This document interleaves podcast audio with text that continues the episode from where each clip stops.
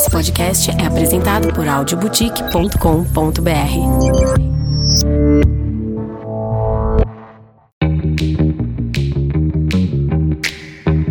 Alô, alô, começando mais um episódio do lado B de Brandão. Aqui quem vos fala sou eu, Vanessa Brandão, e tenho a missão de sempre trazer à tona o lado B de pessoas, um lado super interessante que ninguém conhece, de pessoas super interessantes.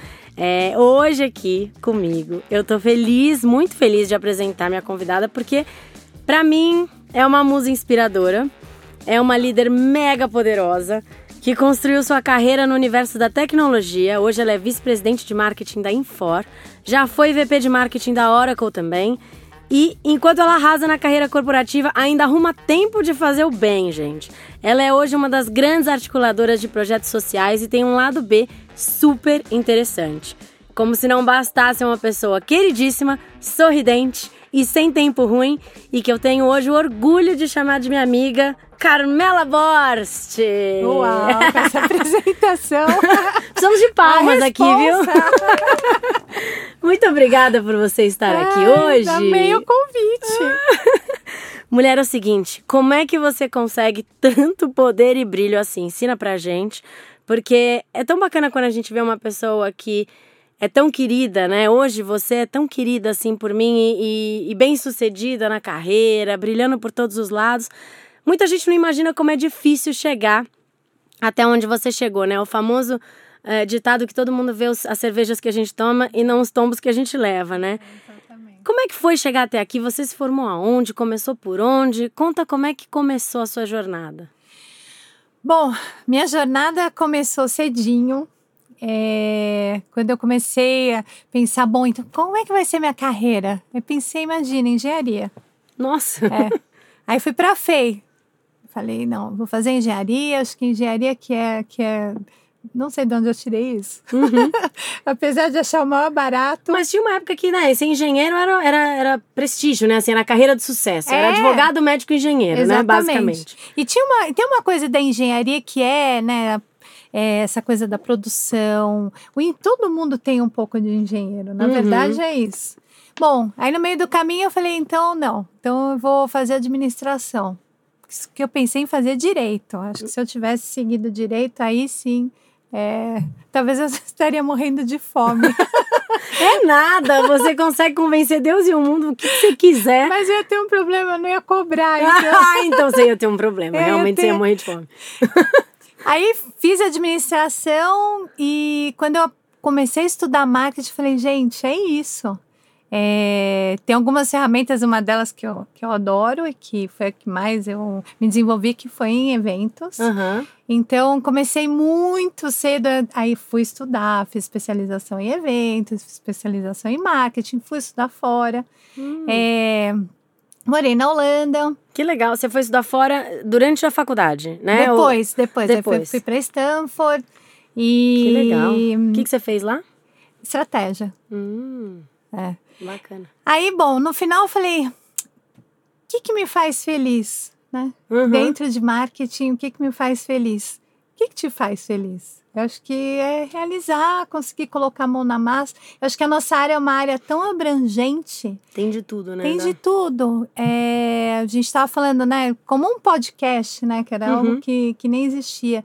Mas eu acho que sempre o que eu gostei muito foi esse desafio do, do, do físico com o digital Uhum. né? Que é um pouco do que a gente está vivendo agora. Sim. É, como é que fazer esses dois mundos começarem? Bom, então aí eu comecei. é, muita gente não lembra, mas ah, o código de base ele não existia nos produtos. Como não? Não existia. E como é que era que passava no caixa?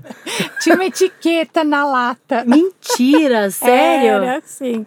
Ainda tinha uma época que as pessoas, a inflação era muito maluca, então você entrava no supermercado, os caras estavam mudando o preço, tipo, na sua cara. Eu lembro disso. Era isso? Não tinha essa coisa da precificação no cadastro, era, Não tinha. era na hora, tinha aquela aquele etiquetador assim, o cara ia Exa- tec, tec, tec, tec, tec, na hora. Exatamente.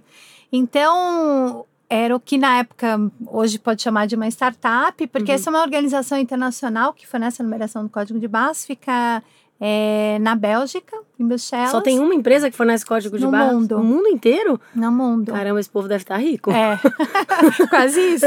né? Na época era uma. Na verdade, a ideia era justamente essa: para você colocar automação, para você conseguir descobrir quais eram os produtos. Então, por exemplo, é, 789, você tem 13 dígitos, 789 é Brasil. Ah, não 790 é sabia. Argentina, é qualquer produto que você pegar pela, pelo código de base, você sabe de onde é o país Uhum.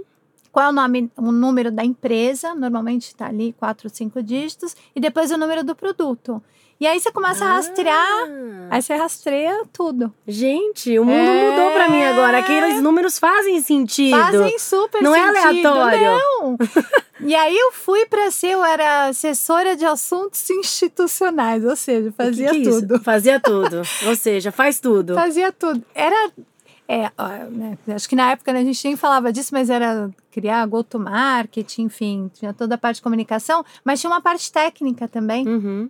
Que era ir para para, enfim, de- discussão com os caras de design, de produto, para a indústria e convencer como é que ia colocar o código de barras naquele produto, porque, né, basicamente estragava a embalagem. É, né? então- Ficava feio, porque antes era só uma etiqueta, agora você vai ter que Exatamente. espremer meus dizeres E legais colocar aqui. lá aquele códigozão. E qual é a vantagem de ter um código de barra versus o que era antes? É, essa é a melhor, essa era, era a- a, vamos dizer, o que mais a gente falava. Aham. A vantagem é o que a gente vê hoje, que no final é o começo de tudo, que é a, você conseguir rastrear. Aham. Então, é, imagina que antes de um, de um varejo automatizado, tudo era né, manual, você não conseguia ter controle. Quando você coloca o código de base, na verdade, ele é só a cerejinha do bolo. Uhum. Você rastreia tudo. Então, o produto sai da indústria, você já sabe para onde ele está indo. Uhum. E aí, a partir daí, começou. Aí sim, começa a se falar de customer experience, né? De todo é, gerenciamento de produto, quando Uhum. fala de varejo de gôndola, e até olhar mesmo quais são, qual a sua próxima lógica de compra. Que na verdade hoje em tecnologia é, acontece o tempo todo. Nossa.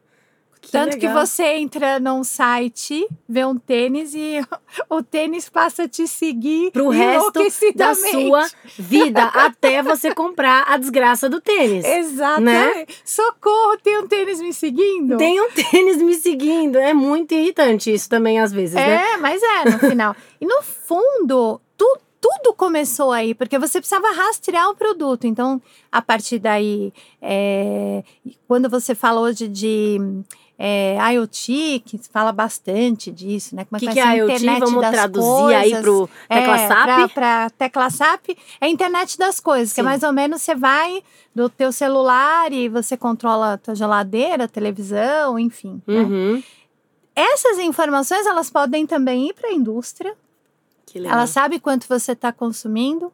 É, você pode acionar um, um supermercado para repor esses produtos. Tem vários lugares no mundo que isso já acontece. Mas você ou você usa isso de uma forma automatizada. Uhum. Tudo isso começou lá atrás é, com, o essa rastreabilidade.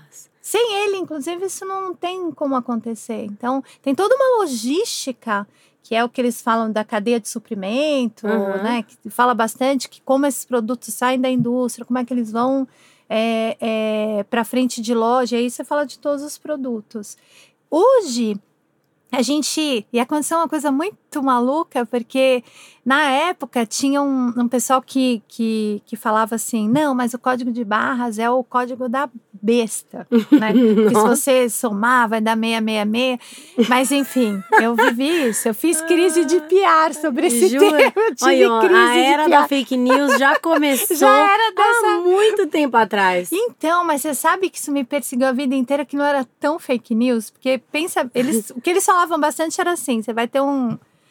É, um código de barras na testa e um grande olho no mundo vai estar vendo o que você está fazendo. Cara, no final. É nada que a gente não esteja vivendo Tá hoje, né? essa Estavam certos. Exatamente. E aí, eu, ah, como a, a minha carreira ficou né, muito na tecnologia, eu fui vendo essa história acontecendo. Uhum. É, e nada mais é do que isso. Então, nós somos né? A gente está rastreado o tempo todo. O você tempo tem todo. seu o telefone, celular o GPS, o celular, enfim. Mas o seu comportamento de compra, que é o que interessa para a indústria. Uhum. Esse, é, esse é o X da questão. Né? Exatamente. Ela tem que estar lá produzindo à medida que você está usando. E hoje, quando você olha para a tecnologia, olha para a internet das coisas, que você olha para a rastreabilidade, a gente sabe até o que você compra. Nossa, você sabe até o que eu comi no café da manhã, de, né? Se de Exatamente. repente. Eu, se eu olhar pra cima, tem uma câmera ali na minha Mas, cozinha. o que- mas qual é o bacana disso? Eu sei e posso te oferecer. O tênis. o raio do tênis. Mas mais do que o tênis, é começar a, a entender o que, que move a Vanessa. Sim. E aí, obviamente que tem entender um pouco do que é a próxima lógica de compra da Vanessa, mas é também entender o que mais que eu posso oferecer para a Vanessa para que ela viva Uhum. bacana essa experiência. Isso é o tal do customer experience, que se Sim. fala tanto, né? Que é Tá na moda. que é a jornada do cliente, a experiência do cliente e tal. Nada mais é do que isso. Mas é tecnologia pura. É, não, e, e hoje em dia tá cada vez mais individualizado, né? A gente fala muito do individual data driven market, que nada mais é do que você fazer o marketing personalizado persona. para o indivíduo, É. que é super difícil, porque gera uma complexidade enorme. Antigamente era um único anúncio numa TV, beleza, acabou meu trabalho, lancei Agora é a campanha. multitela, é outra. Agora é multitela, é multipessoas, são micro-universos é, é, é, cheios de gente, É, né? Que, é. Às vezes você vai num festival você fala, Jesus amado, como é que esse tanto de gente conhece essa banda que eu nunca ouvi falar? É. Então existem pequenos universos de, de pessoas que se agrupam em torno de afinidades, que é o que hoje a gente chama de personas, né? É, que que, que a, a comunicação com a vinda da tecnologia É, ela ficou muito mais complexa para quem trabalha com ela, né? É muito mais difícil hoje do que era antes. Mas você falou uma coisa bacana. A questão da persona, no fundo, é, e eu que né, venho desse mundo do B2B bastante forte, não. Aqui tem uma tecla SAP, para quem É. não conhece, B2B, na é verdade, negócio para negócio. business to business, né? Exatamente. Empresas que vendem para empresas. para empresas ou empresas que vendem para os consumidores. Uhum. E no final, quando você olha, você olha do, do ponto de vista humano, a conversa volta a ser de humano para humano. Não tem Uhum. mais essa barreira de se é para conversa só com a empresa, de B2B ou se é Uhum. B2C, não é? Eu vi um artigo que você estava falando exatamente sobre isso. Falava do ah, H2H, né? O human to human. É. O que, que é isso? É exatamente. Quando eu quero alcançar a Vanessa, eu tenho que entender a Vanessa. Uhum. E quando eu olho para a Vanessa, não importa em qual empresa ela vai estar. né? Uhum. Eu estou conversando com você, independente da cadeira que você está sentada. É, durante muito tempo, a gente conversava, principalmente nesse mundo é, de conversa com a empresa, Uhum. com a empresa. Uhum. Então, eu faço a campanha, é, eu sou uma empresa é, que vende para outra empresa, então eu faço uma campanha para atingir aquela empresa, para que para propagar dentro daquela empresa. Hoje não, eu quero conversar diretamente com a Vanessa, Uhum. né? E para isso eu, eu posso estudar a Vanessa de várias formas, em qual canal que eu pego ela melhor, em qual tela que ela vai funcionar melhor. Mesmo que ela que o meu, meu objetivo seja é, conversar com ela corporativamente, né? Não, não vender um produto para a empresa dela. E no fundo é isso, porque é, é, quando a gente fala de conteúdo, essa a questão do conteúdo sempre foi bastante forte. É, você está falando como se você cria um conteúdo, com, em, principalmente em B2B, né, que é Uhum. empresa para empresa, é baseado num- numa entidade, né? Então eu mando para a empresa X. A empresa X tem nome, a empresa X é bacana, só que tem a pessoa da empresa X Que é eu quem quero- decide pela empresa X. Exatamente. A, em- a empresa X não é uma entidade sobrenatural que tem Não, poderes, né? Tem uma pessoa, e essa pessoa, se eu conseguir estudar o comportamento dela, eu consigo ir para o canal que eu vou atingir, qual é a Uhum. linguagem que eu vou falar com ela, enfim. é, muda o comportamento inteiro. Então, Uhum. é, você falou bastante, né? Que tá essa coisa data-driven, customer experience. No final, era como o tal do código de barras. O código volta, tudo volta às origens, né? A moda é Tudo vintage, ela é volta. cíclica É e o código de cíclica. barras é o precursor de tudo isso. Não, Quem tô- diria? Eu não sabia. É. Não imaginava, achei super interessante e prometo cuidar com mais carinho dos códigos de barras Tá dentro das nossas embalagens. É, mas é. É, eu vou daria mais espaço para eles. Aliás, tem empresas inovando, né? Tem empre- empresas que fazem códigos de barras com formatos engraçadinhos, né? É, tem Criativos. Um, agora tem vários inovando. É. É, você vê como no final quando você entende que aquele que, que, que é ele que vai fazer a diferença na história toda, Uhum. porque é ele que vai ajudar a vender mais, é o código que vai conseguir falar melhor com o varejo que vai te atender. Uhum. Ele tem que ter no mínimo leitura, porque se ele não funcionar, você não vende. Era Exato, mais ou então, menos o que eu falava com o pessoal de design, né? Quando eu ia e falava, ó, você vai ter que colocar um código de base aqui. Bom, então eu vou diminuir ele. Não, então, cara, mas aí não vai ler Não no vai scanner. ler no scanner, não adianta nada. No leitor não vai ler, então não vai adiantar nada. Não é só é um design, é tecnologia. Não, e aí o caixa vai te odiar para todo sempre, porque vai ter que digitar número a número para fazer o produto passar, né? E aí o código evoluiu, aí hoje você tem chip, aí tem RFID, quem, né? enfim, aí tem, não vou falar um monte de letra aqui, mas Gente, é um no universo. final é um universo. E, o Human to Human é, eu, eu quero falar com você. Indivíduo para indivíduo, porque É no final das contas pode ter a Humano tecnologia que for, o mundo é feito de humanos. Ai, graças, Graças a Deus. a Deus, né? Significa que teremos emprego, mesmo que o mundo vire altamente tecnológico, digital, Mesmo que high-tech. venham muitos robôs, a gente vai ficar muito amiguinho A gente faz uma deles. amizade básica e quando encher muito o saco a gente pode desligar, né? A gente que manda. É isso. Desliga o robô. Às E vezes não dá também- vontade de desligar uma pessoa, os robôs vão ser assim. Encheu muito o Essa- saco, desliga. Desliga. Ou senão tem uma coisa boa, você coloca ele pra fazer um monte de coisa que você não tá afim, sabe? Maravilhoso. Aí sim eu vou amar os robôs. Então. Né? Já tem, né? Uns que limpam a casa enquanto a gente sai, então, né? imagina. E, e a gente tá falando aqui do mundo de tecnologia. Você falou que você começou com o código de barras, mas como é que você foi parar? Porque você passou pela Accor, certo? É. E daí você foi parar depois na hora. Como é que foi isso? Então, é, na Core, então, foi o seguinte: é, começou-se a falar da primeira loja eletrônica, Uhum. é, que aí é um pouco do que a gente vê hoje de e-commerce. Uhum. E a Cor comprou uma agência que chamava Incentive House. A Incentive House é super precursora nisso. Acho que hoje, é, inclusive, é, eu vi ele esses dias, que é o de Mar Caldeira, foi meu primeiro chefe, um cara fera pra caramba, que eu adoro. E ele, ele montou naquela época a Incentive House, que era uma, uma grande casa de incentivos mesmo. Uhum. Dentro disso, aí tinha aquele top premium, que, né? que é isso? você ganhava uma premiação de RH e era o máximo, era um must to have da época, era o máximo ter aquilo. Você ganhava um, um, um cartão. É, aliás, antes do cartão, eu peguei do, do bloco para o cartão. Você ganhava um bloquinho que valia dinheiro. Uhum. Então, tinha algumas lojas que você ia, levava aquele bloquinho e pegava Tipo aquele papelzinho. do, do, de desconto Era isso, basicamente. Só que Aham. você ganhava como uma premiação. Então, Que legal. é muito legal. Depois, é, virou cartão. Aham. E aí você usava em várias lojas. é, O pré-pago. Que seria como um pré-pago. Uhum. Ah, mas aí, aí evoluiu, foi para farmácia. Então tem muitas empresas que usam, né, ainda como benefícios. É, enfim, você tem um cartão combustível, um vale refeição, Refeição, é, exato. cartão De alimentação, Natal, né? de cesta de Natal. tudo começou aí, eu acho que é. ah, e aí a ideia era fazer uma loja eletrônica. Era a primeira premiação de, de parceiros de uma empresa de telco, Uhum. que era de tecnologia também, é, que era a Cisco até. É, e a Cisco ela tinha, ela queria premiar todos os seus parceiros. Então, assim, quem vendia mais mandava nota fiscal.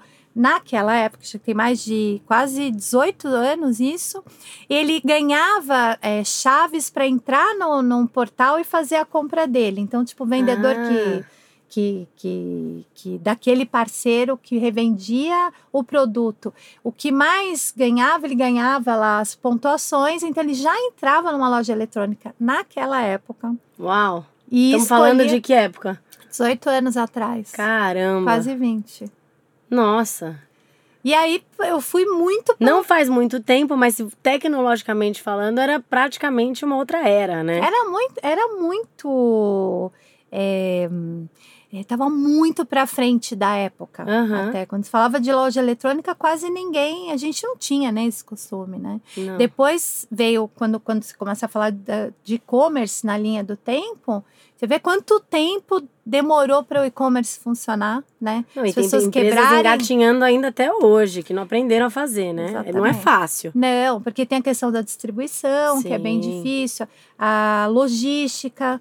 No Brasil tem, enfim, tem tributação. E o nosso país também é altamente complexo geograficamente para você, Exatamente. né, é, lidar com uma coisa assim. E aí entra esse mundo físico com o digital, que é, eu acho que é o grande barato e que a maioria de nós que está em marketing, comunicação e tal, tem que estar muito em cima. Porque você, então, Vanessa, se você entrar na loja, né, de qualquer marca, ou se você entrar no site, não sei se você sabe, mas é o que mais acontece hoje, é isso. Muita gente é, entra na loja física e compra no digital.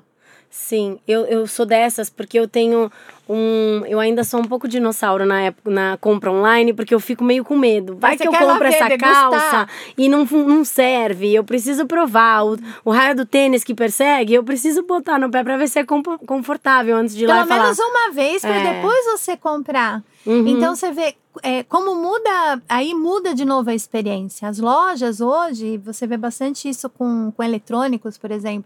Quando você entra, ele te dá uma outra experiência para você degustar o produto, porque a maioria das vezes você nem vai fechar ali na loja, mas Uhum. ok, você degustou, tá bacana, é isso que eu quero levar e você compra. Tem aquela e-commerce. loja, uma super famosa que eu achei ultra estranha, Amaro, né? Que é, uma É. que tá hoje no shopping. É. Que eu, a primeira vez que eu vi, eu sendo assim meio, né, old fashion nessa questão de compra online, eu fui lá, vi a loja, experimentei, daí eu falei, tá, onde eu pago? Não, peraí, vamos entrar no site. Mas como assim, eu não vou levar a blusa? Ela, não. Mas eu vim aqui, eu provei, tá aqui a blusa, eu não É. posso levar o raio da blusa. É. Não, não, a blusa vai pra sua casa, aqui é só monstruário pra você provar. E era uma loja no shopping É. né? Então é esse conceito você também fala em outro artigo, né? A história do physical, né? É. Que é que basicamente engloba essa união do, do- da tecnologia com o lado humano, né? É, Que, exatamente. que existe muita gente que fala que tem é, medo, né? Dessa invasão de toda a tecnologia, inteligência artificial e o caramba, porque vão perder seus empregos ou que vão ser substituídos por É, robôs. Eu ouvi isso exatos mais de 20 anos, Aham. quando a gente ia para os supermercados para fazer treinamento justamente do código de base, que Aham. tinha que colocar o código de base na, na gôndola e, e passar ele né, na, na frente lá do caixa e tal. E aí, o que, que a gente escutava bastante? A automação comercial vai todo mundo vai perder emprego, né? Porque o carinha que colava lá a etiqueta Não vai Ia- precisar existir não vai mais. precisar. Só que aí é que é o bacana, esse cara, ele se especializou. Então ele Aham. foi fazer, é, ele foi gerenciar gôndola, ele Uhum. foi cuidar da logística. Então, a automação ou a tecnologia, ela não, ela não vai gerar o desemprego, Uhum. ela em si. O que vai acontecer é que o que se fala bastante são as novas profissões que estão nascendo. Né? Pois é. À isso medida é que a muito louco. tecnologia vai chegando, ao contrário, não sei se você sabe, mas é o número de, é, por exemplo, de coders, de, de, de pessoas que fazem codificação, ela não alcança é, a demanda que tem. Então, hoje existem muitas posições é, de, De programador. de programadores, de desenvolvedores em aberto. Olha. É, e, e, inclusive, né, é, pegando o gancho no lado social, é, é onde você pode crescer é, o número de trabalho, o número Aham. de emprego de forma remota, com mobilidade, porque é uma que resolve área uma série de problemas. de Trânsito, todos por os exemplo. lados, de né? trânsito, de emprego. Então, o que falta é, num, num- ao contrário, não tem desemprego, vai gerar Uhum. outros tipos de emprego. Não, isso é muito legal, porque você vê, é, é, isso reflete um pouco também novas oportunidades de empreendedorismo, porque o que tem de escola de programação só no meu bairro tem uma a cada esquina para a criançada. Então, é, os empregos do futuro eles de- de verdade vão ser outros, né? O que é o que é muito louco você imaginar que as profissões que hoje existem, eu não eu, eu, eu me lembro assim de um artigo que falava de mais de 70 profissões que vão desaparecer. Não. E acho que esse é um pouco que dá o pânico, né, no, na galera do tipo, tá, e aí? Né? Eu acho que o grande lance da, da, da, é, da sobrevivência, já dizia Darwin, né, é a gente se adaptar, é a gente se remoldar, se reinventar, É, reaprender, estudar. estudar e, e, e não negar, porque tem muita gente que fica negando também, né, a história. Eu não quero código de barras. É, Porque o lógico. demônio vai vir aqui na minha porta e vai tirar o meu emprego. Não é isso, na verdade, né? Você precisa se adaptar, você não pode fugir do que está Ah, acontecendo. mas aí a gente conhece um monte de indústria que quebrou porque renegou. Exatamente. E aí vem uma outra economia que engoliu, né? É, e, e- e aí já, já era tarde demais, né? Porque quem não, quem não se reinventa É isso. tá fora. Né? Não é quando a gente alugar é, fita pra assistir filme em casa? Gente, locadora, adorava, adorava. Locadora Era uma experiência, né? Sei lá, ver aquele mundo de fita, né? Exposto na parede. Quem tá assistindo a gente aqui que tem 18 anos deve estar falando, what the fuck? Elas estão Ah, não, falando, isso é muito né? bom. é muito maravilhoso. Não é só ligar o Netflix e escolher um. Não, gente. Era o programa da sexta-feira, ir até a Não, locadora. mas eu tava. Eu vi ontem que, que até tá no ar uma novela chamada Verão 90, Ah, que inclusive a música que, que abre é Poperô. Eu falei, agora, falei pra minha filha, eu falei, assiste, que você vai ver um monte Você vai de me coisa. entender de cabo a rabo agora. Não, e você tomava multa se você devolvia a fita sem estar Total, rebobinada. Pagava muito Pagava caro ainda caro. E hoje você vê que tem o Netflix que aí acabou com tudo, entendeu? É, você pode assistir meio filme, o outro metade do filme daqui a 10 anos. E o ponto é o que, que você falou de estar de tá negando que vem essa tecnologia. Não adianta. Eu acho Uhum. que você tem que levar a tua empresa junto para esse próximo passo. Uhum. né? Por isso que é importante ter dentro das empresas esses caras que estão, que aí tem vários nomes hoje, mas são esses caras que estão pensando mesmo. Inovação e fora da caixa. E Não, eu acho que tem. E, e tem uma coisa legal, porque assim, é, muitas empresas que se. é, fazem o movimento do físico para o digital, mas tem também empresas que fazem o movimento do digital para o físico. Você pega uma Amazon da vida que os caras estão hoje é, montando ponto de Cara, venda. eu fui numa loja de Você da foi? Amazon. É legal? Em Washington, eu fiquei enlouquecida, você não tem noção. É, uma puta É experiência. uma super experiência. É. É porque o ser humano, é nó- é- é- nós somos híbridos. Uhum. Por isso que tem muita gente que fala, mesmo quando você volta para marketing, fala, puxa, mas ah, então agora só vamos para as campanhas digitais, aí você não vai fazer evento? Não, porque evento. Não, as pessoas continuam querendo Exatamente. olho no olho. Tira a As- grana do ATL e põe em BTL. Não ATL, tem- campanha de. é. com- ATL até Classap aqui, É. né? É, o- é a campanha de mídia, dinheiro de mídia, de veiculação na TV, revista, sei lá, outdoor, no próprio digital. É. E o BTL é a experiência, né? É o brand aí. experience, é o evento, é o, a promoção no ponto de venda, é a garota que tá ali fazendo a degustação no supermercado. Voltando. Voltando, o mundo físico e o mundo digital, quando a gente olha para marketing, é exatamente a mesma coisa. Então tem gente que fala, não, então agora é, o- então o evento vai acabar. Não vai, porque o ser humano. Por isso que até quem sai do digital vai para o físico. Somos nós, nós somos híbridos. É. A gente tem as duas, os dois comportamentos. Você quer estar no digital, mas você também quer ir para o mundo físico. Não existe mais é, é, a divisão entre o universo digital e físico, Não. porque eu tô aqui falando com você, Esse eu é dou uma ponto. checadinha no celular, Esse é eu o tô ponto. assistindo televisão, eu tô checando o celular ali, vendo minhas redes sociais, eu fui numa exposição, eu tô fazendo um stories, eu tô con- o povo tá conectado o dia É inteiro. isso, hoje. é, é- não existe mais. Por isso que muitas vezes falar, ah, mas então é, dentro da determinada área, eu estou na, na, na- Já teve, teve que ter esse movimento, mas assim, eu sou da área de digital. Oi? Não? Quem não é Quem hoje não em é? dia, né? Quem não é da área Então, de digital? Ah, É, é, eu acho que essa, essa é a grande discussão que, que a gente pode ficar horas e trazer um monte de, sabe, de Uhum. gente da área. E é obviamente muita gente ainda não entendeu. não, Né? tem. Ainda tem. Tem gente que ainda anuncia na ou revista. tá indo muito para um lado, tá indo muito para o outro. Mas assim, eu acho que o grande barato é levar em consideração o humano. O humano Aham. é híbrido. É. vai ser o que você falou da, da tua experiência dentro do shopping, de uma loja que tá física, que vai te É, entregar. fiquei perturbada. Olhei e falei, como é isso? É, só um show, só um showroom, eu não posso levar o raio da blusa? Não. Espera chegar na sua casa. Juro por Deus, fiquei, como boa escorpiana que sou, ansiosa pra caixinha Esperando, chegar na é, minha casa. E ao mesmo tempo, vai ter a loja que vai te entregar, porque você quer usar aquela blusa naquele dia, porque a festa é hoje. Eu sou assim, eu compro e já saio da loja também. usando praticamente. Também? Eu sou. Eu, Eu, não, não praticamente não, faço isso várias É. Eu já vou, eu já, já saio Moça, assim. corta aqui a etiqueta, por aqui a favor. etiqueta que eu já vou. Não, o meu marido que fala, fala assim, ai meu Deus do céu, mas não dura nem um, um dia no guarda-roupa. Eu tenho Pra uma quê? amiga que, que um dia desse ela, eu fui na casa dela, ela falou: "Ah, essa parte é a parte de roupa nova". Aí eu falei: "Como assim?" Ela falou, "Ah, Tá eu esperando ainda não usei." amor, pra usar, Falei, né? gente, eu não tenho roupa nova.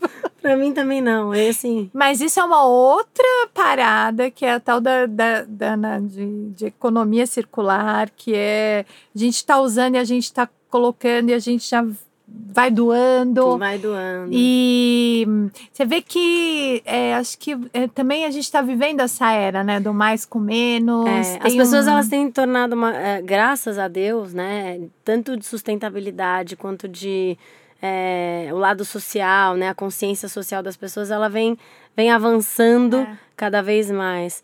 É, mas antes de entrar nesse lado, que a gente vai falar muito dele agora, né, daqui a pouco, na verdade, é, eu queria tirar uma curiosidade minha, porque você trabalha na Infor, que é uma empresa que vende É a maior startup de software do mundo. softwares em nuvem, certo? É isso aí. pesquisei bem.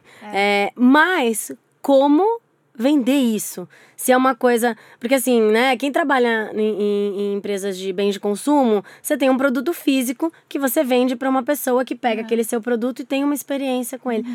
Como vender uma coisa que não é tangível, que não é palpável, assim, né? Eu não consigo pegar o que você vende. Como é isso? Bom, e aí é, é, tem uma questão da que a gente até fala muito em tecnologia de demos, né? De Uhum. demonstrações, de que nada mais é também do que uma, uma degustação, que é permitir que você consiga ah, ah, usar o produto Uhum. por um tempo e que você consiga degustar ele é, para ver se ele está de acordo com as suas necessidades. Depende, depende do negócio que você tem. Uhum. Mas é, no caso específico de tecnologia, e principalmente quando é software que, né, que não é tangível, Uhum. o que é muito importante é a tal da, da outro jargão que está se falando bastante, né? Que é o, o Customer Journey e tal. Sim. A Que é a jornada. jornada. Exatamente, a jornada do cliente, quando, quando se fala numa empresa como a Infor, por exemplo, que é A software. Infor, não é Infor. É, é Falei Infor. errado aqui o tempo todo. Tudo bem, eu também falava, Putz, descobri em Infor. pouco Então, tempo. Infor. é, é, justamente você não vai, você vai estar no digital o tempo todo, eu tenho que capturar você de alguma forma. Aham. E aí, por isso, de novo, eu vou capturar a Vanessa. Não Uhum. é o lugar onde a Vanessa trabalha.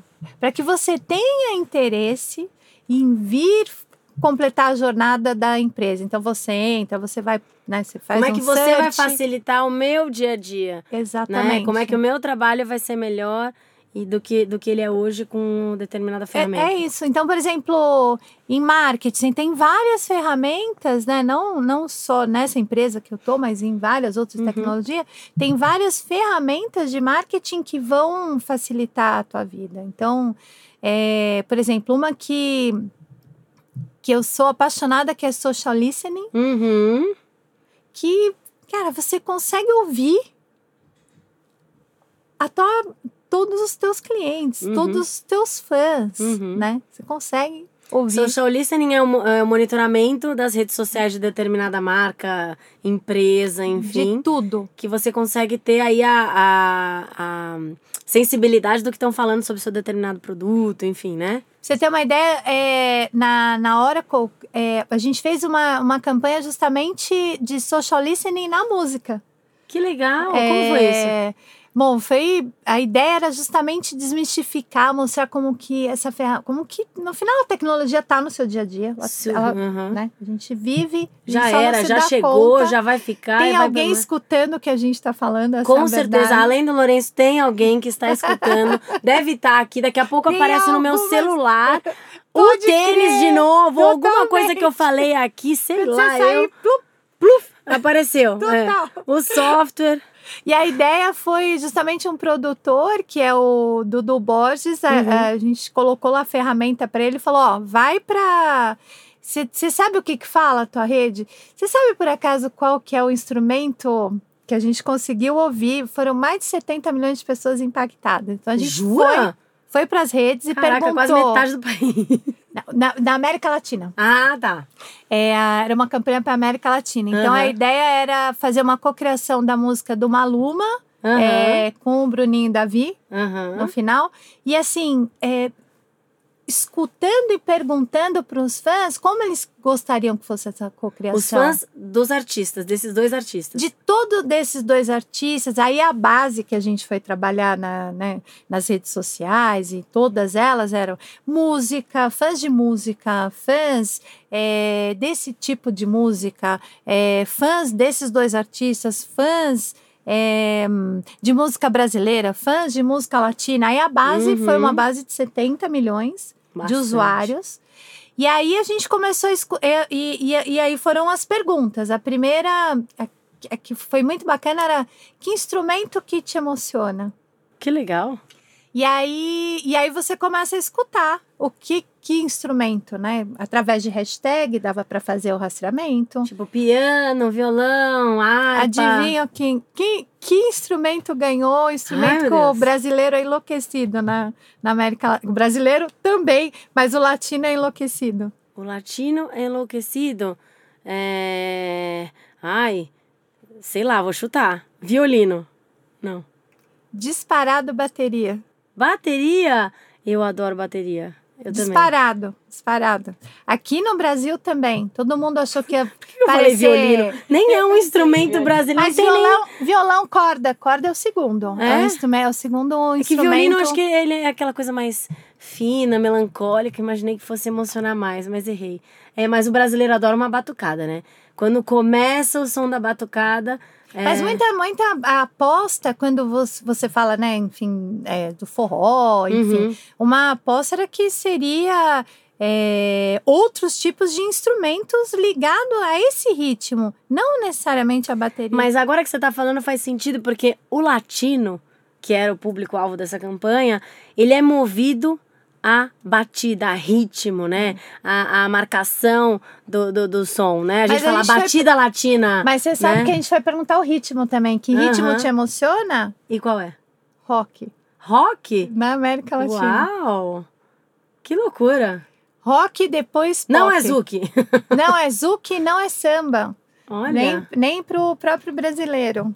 Aí você vê, é, eu, a gente até fez uma coletiva que o Dudu Borges estava e ele falava assim: um dos jornalistas perguntou, mas então agora, é, se você vai usar os dados né, dos fãs para co-criar ou para criar uma música, como é que fica a tua inspiração, né? Uhum. A tua criação. E aí ele falou uma coisa que é muito. que, que, que para mim ficou bem forte. Assim, ele falou: eu tenho que fazer uma cocriação, eu tenho é, que fazer essa produção, ou eu tenho que criar. Uhum. E eu tô sozinho, né? Eu tô dentro de um estúdio como esse. Uhum. E, e como é que como é que faz com que como é que eu vou saber que aquela música realmente vai fazer sucesso? Não depende de um monte de, né, de estudo e eu realmente vou estudar, mas eu tô sozinho. Aí ele falou não que escutar o fã vá mudar o instrumento que eu colocaria naquele arranjo, mas é um grande barato eu poder colocar o que ele também quer ouvir, Uhum. né? Então, Lógico. e tanto isso é verdade, é, que a grande discussão é, e aí? Uma música que as pessoas opinaram, que foi uma mão né, de via Dupla, dupla, é, fez sucesso, faz sucesso? Olha, foi assim, que em menos de 15 dias tinham mais de 10 milhões de views. A música tá até hoje na, Caramba. no YouTube. É, chama El Perdedor. El Perdedor. É. Dá um Google aí, galera, e ouvir. Bruninho e Davi. É, e foi uma música co-criada basicamente em cima de tecnologia. Que legal. E operacionalmente falando, como é que era isso? A Oracle, ela botava um anúncio com essas perguntas no Facebook da vida, no sim- Twitter, como era? exatamente.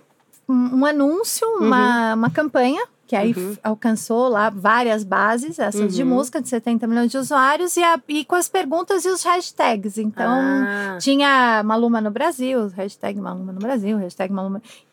E aí você começa a ouvir também as hashtags. uhum, Na verdade, aí que depois do social listening que vem o tal do Big Data, né? Uhum. Que todo mundo fala, do, né? Não se fala bastante do Big Data. super. Aliás, você pode traduzir o que, que é isso? Porque é um conceito também que, pelo amor de Deus, cada um fala uma coisa, né? O que, que é? Olha, vou, vou simplificar com a própria história da música. O, o Dudu, ele ficava com uma tela na frente dele, Aham. né? Com as, com as palavras e com... Quais eram as palavras? Pulando. Através do software, quais eram as palavras que mais saltavam? Então, que música, que ritmo te emociona? Qual que era o ritmo que mais aparecia? Rock ah, surgia como sendo, pelo software, a palavra mais. Porque aí sim é algoritmo, aí sim é, é, é por amostragem, é o que mais saiu. Quer dizer, o, o, o ponto do Big Data não é exatamente o, qual dado você vai retirar, mas qual pergunta você vai fazer. Uhum. Porque os, o dado, sem a pergunta correta, é só um dado, Sim. né? É, Pra que, que você quer isso? que que você quer? Por isso que quanto mais você conseguir, na verdade, o tal do Big Data é muito mais de você fazer a pergunta certa e olhar para os dados que você achar que, que faz sentido. Se é Uhum. os dados da tua empresa, se é os dados do mercado, se é os dados do seu concorrente, se é os dados do seu fã, ou se é os, os dados do seu usuário, do seu consumidor. É, mas é, é, o principal é a pergunta correta e o que você vai fazer com isso, Uhum. né? Que é aí que mora a garantia dos nossos empregos para todo sempre, porque a máquina não consegue fazer, ela consegue fazer o Não. basiquinho, te dar informação. Agora, o que, que você vai fazer com ela? É. É, né? Como é que você vai emocionar? Se o cara falou que a bateria emociona, a máquina pode ir lá botar uma batucada de bateria, né? Que não. Beleza, vai ficar ali, mas o que, que você vai criar com aquilo? Aonde você vai usar aquele É dado para tocar, o, no final das contas, o coração que a máquina ainda não tem? Não tem! E nem vai ter, se Deus e, quiser. e, e você tá falando, né? Você falou de um festival, né? Por exemplo, né? Você faz, né? é, enfim, você faz coisas incríveis. Ah, meu Deus. E quando a gente fala assim de um grande festival, né, de música, como o Rock in Rio, por exemplo, olha pro Rock in Rio, né? Uhum. Você tem milhares de pessoas passando ali. Quem são essas pessoas? Qual Sim. é o comportamento dela? Como é que você captura ela? É, o que, que ela quer na- no, no- durante o show? Sim, né? o que que ela tá, ela- o que que ela tá buscando ali naquele, Qual naquela sequência de música ela quer? Qual é o caminho dela pelo, pela arena do festival? Muitas vezes um também uma banda quando ela quando ela vai para o palco, ela, ela escolhe lá, né, é, enfim, o playlist dela baseado no que ela acha. Ela Sim. ouviu. Quais são os hits? Isso é muito legal, porque, por exemplo, a gente tinha uma ação, é, olha eu aqui Eu abrindo meu lado disso. A. Eu lembro é, disso você falando. No meu lado A, que a gente tinha uma ação que a gente perguntava qual era a música que a galera queria ouvir no bis. É E aí disso. a gente mostrava pra banda. E eu achei o máximo quando você me falou isso, porque é isso. É. Em compensação, tem dados. Aí vamos desmistificando o Big Data. Uhum, adoro. Lado B. Por favor, É, faça quantas, isso. Preste esse lá, serviço para a humanidade. É, é, quantos, quando você fala de dados, olhando para um Rock in Rio, por exemplo, sei lá, quantas baquetadas foram? Sim. É, quantos, sei lá, quantos, quantas... Quantos copos foram reciclados? Quando você fala de música, regra geral, realmente você tem um universo enorme de dados que Uhum. podem sair de um festival como esse. Sim. O principal é o que, que eu quero fazer com esses dados e certamente é melhorar a experiência para o próximo. Aham. né? Isso que é muito difícil, porque às vezes a, a, a galera se perde um pouco, né? É tanto dado, dado, dado de todos os lados, é surra de dados, mas o que que eu Pra faço que com serve? isso? Pra que que serve? Como é que eu vou tornar esse bando de informação em algo útil, em algo que vai trazer mais valor para o meu negócio? É o grande segredo e que, graças a Deus, até hoje, pelo menos, os robôs não vão conseguir fazer Também não. por nós. Também não. Quando você olha assim, a próxima. Qual é a próxima grande coisa, né? Desse universo aí de tecnologia? Porque hoje a gente fala, ah, os, os robôs, os robôs não vão conseguir fazer isso pra gente, os empregos vão acabar, é, a máquina vai substituir o humano, enfim, o que, que é? O que, que vem? What's next, né? O que, que vem daqui pra frente é, que a gente poderia esperar desse universo tecnológico? Eu acho que vai, enfim, é, a, a, a questão da voz. Uhum. A voz, isso muito me interessa. O quê? A, a voz, A sabe? voz. É, Vai acabar a voz, as máquinas terão voz. Não, ao, contrário, é, é, é, é, muito comando é, vai ser por voz, né? A gente ainda usa Ah. muita tecla. É, é, a grande discussão mesmo com, com o uso do celular é o qual, né? É, qual que é o próximo passo de um celular? Quando você olha para um celular, ele é só um device. Aham. né? No, no fundo, é, é a origem que é a voz. Então, por isso que a, a, a discussão e aí tem várias, né, que a gente está levando para dentro de casa, que é inteligência artificial, que você dá comando de voz e as coisas começam a acontecer. Acontece. Então, assim, a voz, ela, ela, ela, ela vai ser um principal identificador, né? Uau! Você Porque ela é sabe- única, né? Ela é única. Ela é única assim como nossas digitais. E eu vou te falar de um case que, assim, para aterrizar, tem um, umas meninas incríveis que fazem. Elas, elas lançaram uma startup chamada Soulvox. Ah, e o que que se trata isso? É demais. Elas são duas anotei aqui. terapeutas e elas, elas são especializadas naquela doença que chama. Acho que chama ela. É uma, é uma doença que ao longo dos anos você vai perdendo a voz. Ai, que horror. É, só que elas, que que elas, onde elas estão usando a tecnologia para o bem? Uhum. Que tem até um nome, chama Tech for Good, que é Ó. a tecnologia para fazer o bem.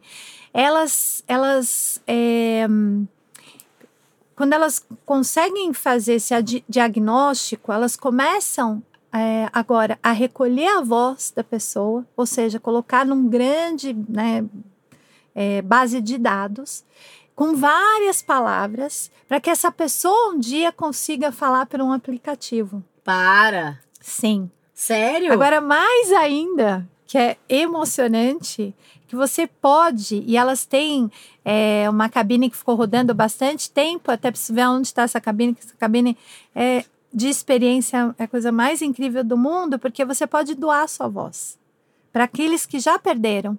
Então, é, você vai para a cabine, Nossa, ela agora te dá. ficou sem voz fui eu. É, Que demais. é demais? Dá vontade de chorar. dá vontade de chorar. Quando você entra na voz, você vai doar a sua voz. E aí Ah, você entra. Você doa sangue, você pode doar sua voz. Sua voz. Nossa, meu olho até encheu d'água É, aqui. E é uma as pessoas cabine assim. Não estão você- nos vendo, mas eu tô aqui com o olho cheio d'água. É.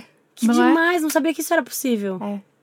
Já é possível. Já é possível. Aí você fala, aí é, é dado, é, porque ela vai fazer depois, na verdade, um grande encontro do que a tua voz combina com aquela pessoa, com timbre, enfim. Meu Deus. Elas já têm um caso que a mãe já fala com a filha através do, do, do aplicativo. Como que funciona isso? Como é que a pessoa é, consegue transmitir pro aplicativo aquilo que ela quer falar? Como isso é possível? Ela, ela em, alguns, em alguns momentos ela tecla, e aí sai a voz, é, tem alguns comandos. é. Que coisa louca. Agora, Que o mais bom, legal é que né? você Porque já gente- imaginou você doar a voz? Pô, irado. E você não sabe, a gente era um. Eles estavam num evento que eu participei, que que era o Festival Pet, até, Sei, sei, sei. E era até legal, era um painel super bacana. E eu falei: olha, vocês estão né, tão preocupados em fazer o bem? Vai ali que tem uma cabine, custa nada e doa a voz. Bombou. Fila. Gente, eu É. não sabia que isso era possível. É, a gente fala da tecnologia, a gente tem medo da tecnologia, mas olha que coisa incrível, né? Você poder É doar sua isso. voz para alguém que não tem voz Não e a gente tem. não sabe o quão é, difícil é você conseguir se expressar sem a voz. Sem a né? voz. É. E você poder, é, quando você tem, né, quando a pessoa te- teve um diagnóstico desse, conseguir gravar a própria voz, porque um dia, que nem o caso dessa, dessa paciente delas, que a filha ouve a voz da mãe. Ah, eles- gente. É, Ó, agora eu vou chorar. É. Não, agora você me pegou. É. Você grava a sua voz pra você nunca É. mais perder, pra ela sempre continuar sendo sua voz. É. Eu estou chorando, É. eu juro por Deus. É, Essa é o Agora a Carol- agora a Carol tá filmando, tecnologia tá pro filmando. bem. Nossa. É. Falando no bem, Uhum. sem olhar a quem, que é por, pelo motivo pelo qual estamos aqui hoje, Do dando aquela B. virada brusca no disco, falando do seu lado B.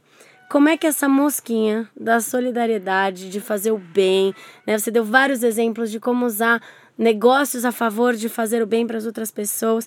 Como é que isso entrou na sua vida? Como é que você se despertou para este assunto? Bom, eu tive. A gente até conversou um pouco sobre isso. Eu. Mais ou menos ali também, lá, lá, né, lá pela ano de 88, 90, é, meu padrasto é carioca Uhum. e é engraçado que eu fiz uma correlação bastante forte com essa história de Brumadinho. É, Que, Enfim, aliás, é uma história com horrorosa. né? empatia e com tudo que a gente está vivendo.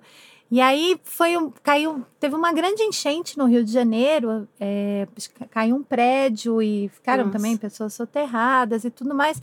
E a gente ficou assim, né, assistindo aquilo, tava, tava eu, minha mãe, meu padrasto, e a gente assistindo e pensando, é, como é que a gente pode ajudar, né? A gente está em São Paulo, mas claro, é, com aquela empatia de que a família dele estava lá, estava bem longe os bairros que, que isso aconteceram, que aconteceu.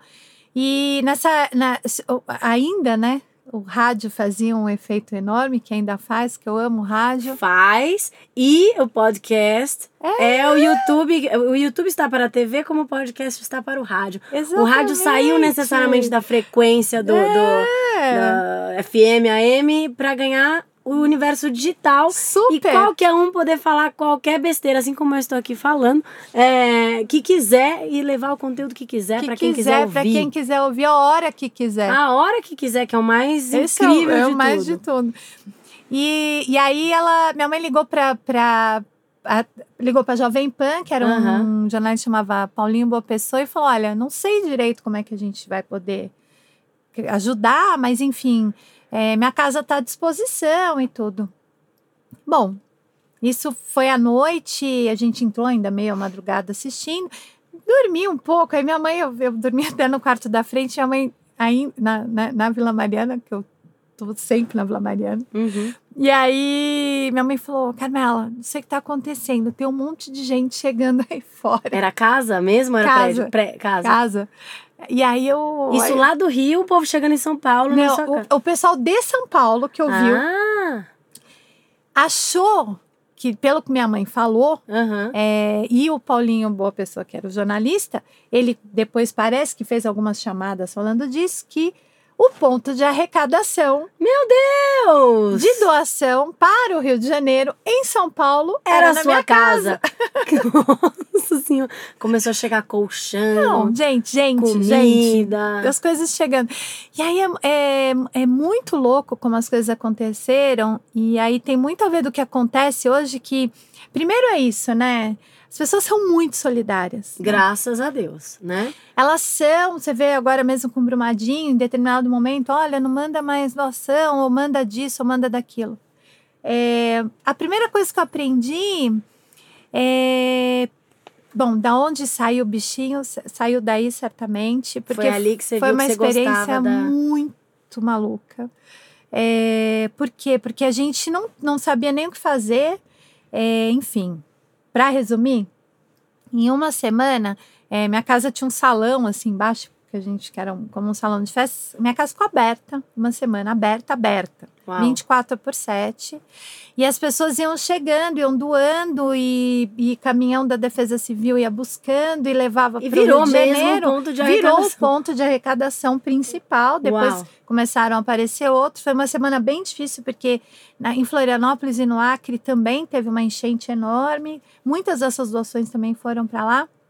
Mas o moral da história é que eu fui pro telefone, cada um assumiu um papel, Organicamente, ali no meio do caos, né? organicamente, no meio do caos, e a gente começou a se organizar. Na frente da minha casa tinha umas freiras, elas começaram a fazer seleção de remédios, enfim, cada um foi E aí a gente começou a, a, a ir em contato com a Defesa Civil. Olha, tá precisando, é o que tá acontecendo agora em Brumadinho também. Uhum. Precisa mais de água, Uhum. ou precisa mais de remédio, ou tá precisando de fralda. E aí eu assumi o papel no telefone, né? Uhum. É, também ali in- intuitivamente, eu fui a que mais fiquei no telefone.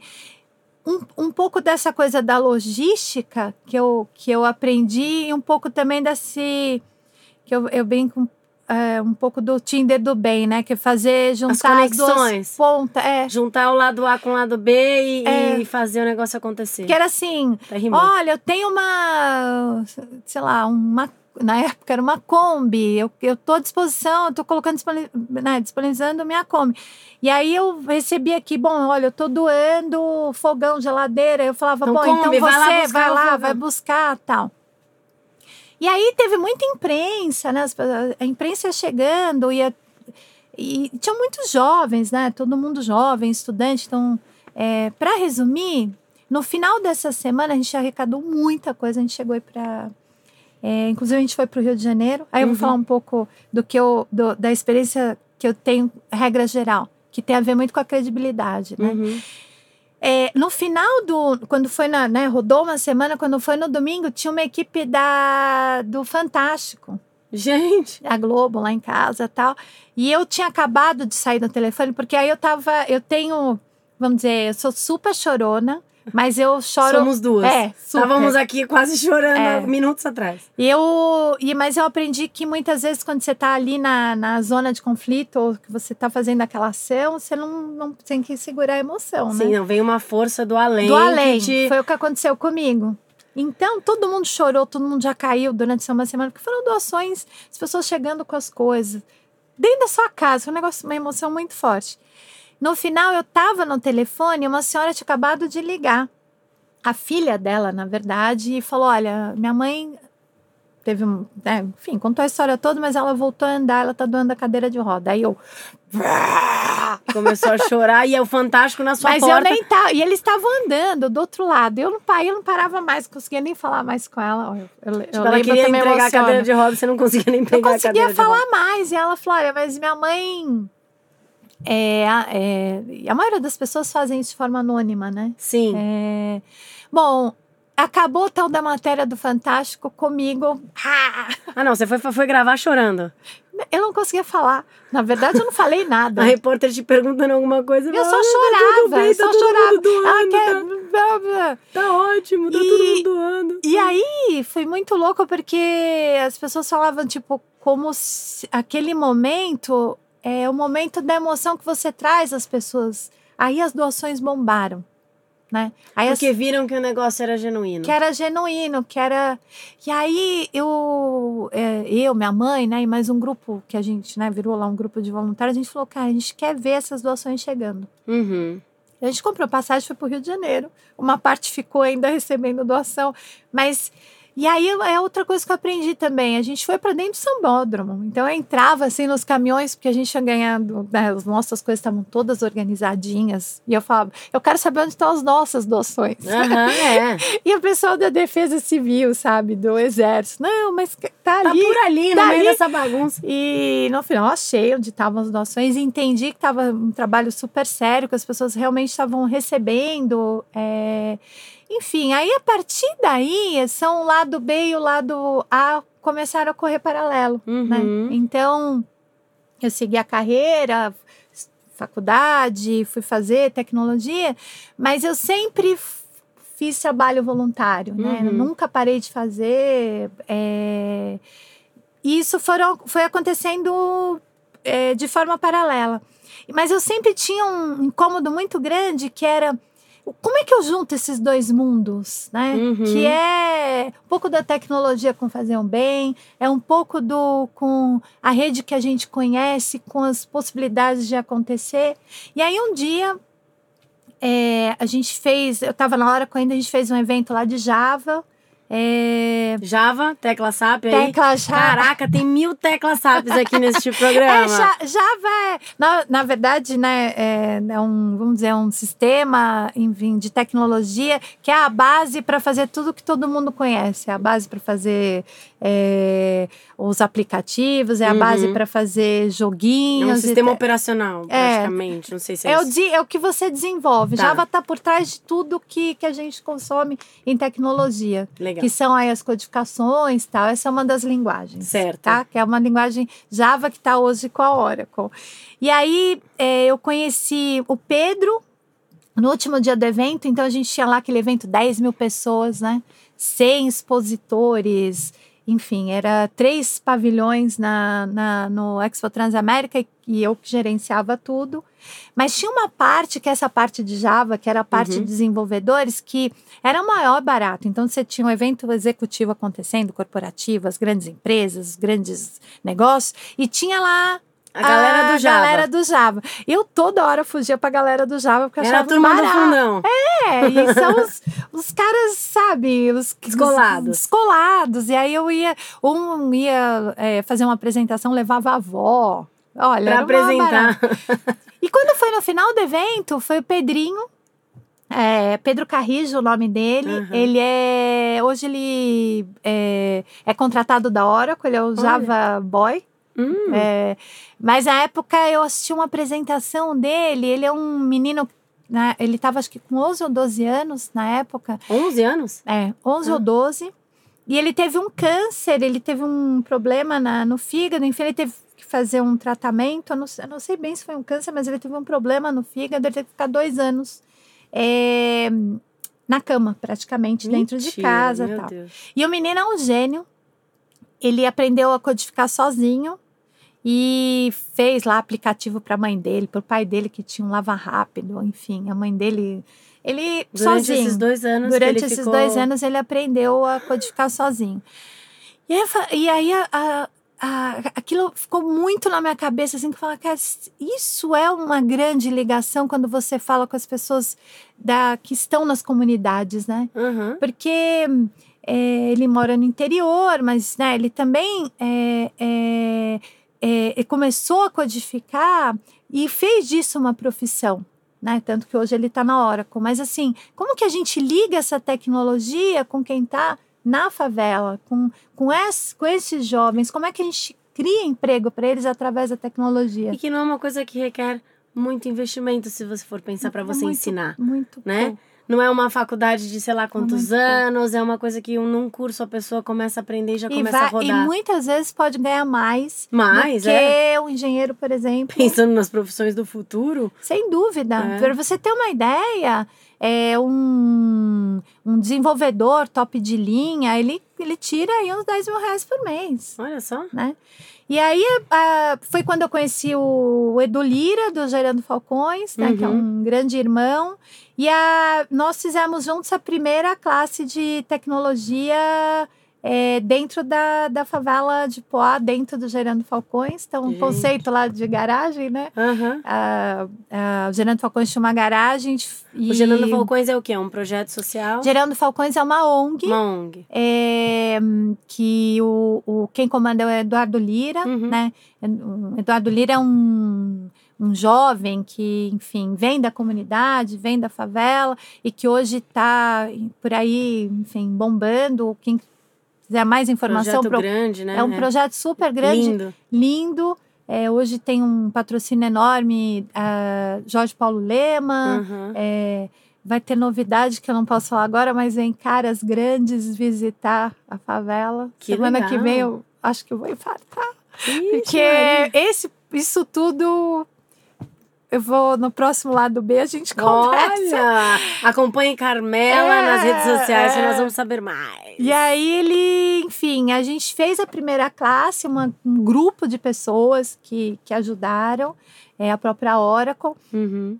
E aí foram 30. A ideia justamente era que fossem 15 meninos e 15 meninas, Uhum. porque tem essa questão da tecnologia. A tecnologia ela empodera as meninas. É. Por isso que tem vários é, programas para meninas de chamado é, Girls Code, é, enfim, a tecnologia ela empodera muito. Aham. tem uma, uma é, é desmistificar um- uma história que foi plantada na cabeça, principalmente né, da- das crianças, das jovens, nossa, que é menino gosta de, né, de faz Videogame, tecnologia computador e e a menina gosta de boneca. Não, né?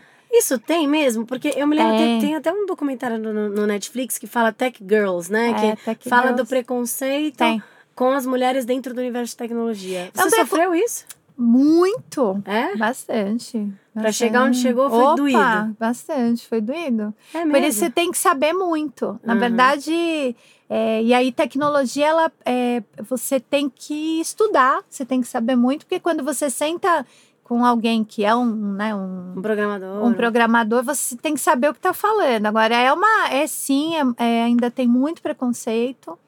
É, e aí, eu- esse é um dos papéis que claramente eu assumo, e tem várias outras líderes em tecnologia que falam isso de forma muito forte. Uhum. Que, primeiro, é, é, não é verdade, a tecnologia vem né, tanto para homem quanto para mulher, quanto para menino quanto para menina. Uhum. É, é, o que a gente tem que fazer é, é trabalhar isso nas nossas próprias crianças, nos nossos próprios filhos, né? Uhum. Então você vê que é, quando você entra num, num- qualquer loja, né? Quando você vai para o universo masculino, você tem lá essas grandes profissões e para o universo feminino tem muita coisa ainda, né? Da casinha, da bonequinha e tudo mais.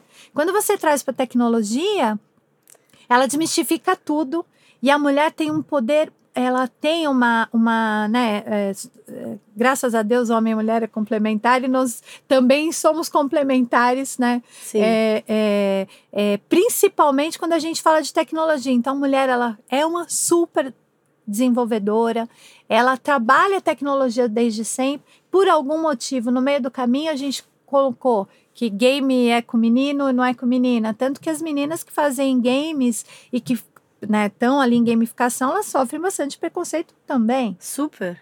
É, Super, né? Quase vê- você não vê menina participando é, de gamificação. Só que a tecnologia com menina empodera muito.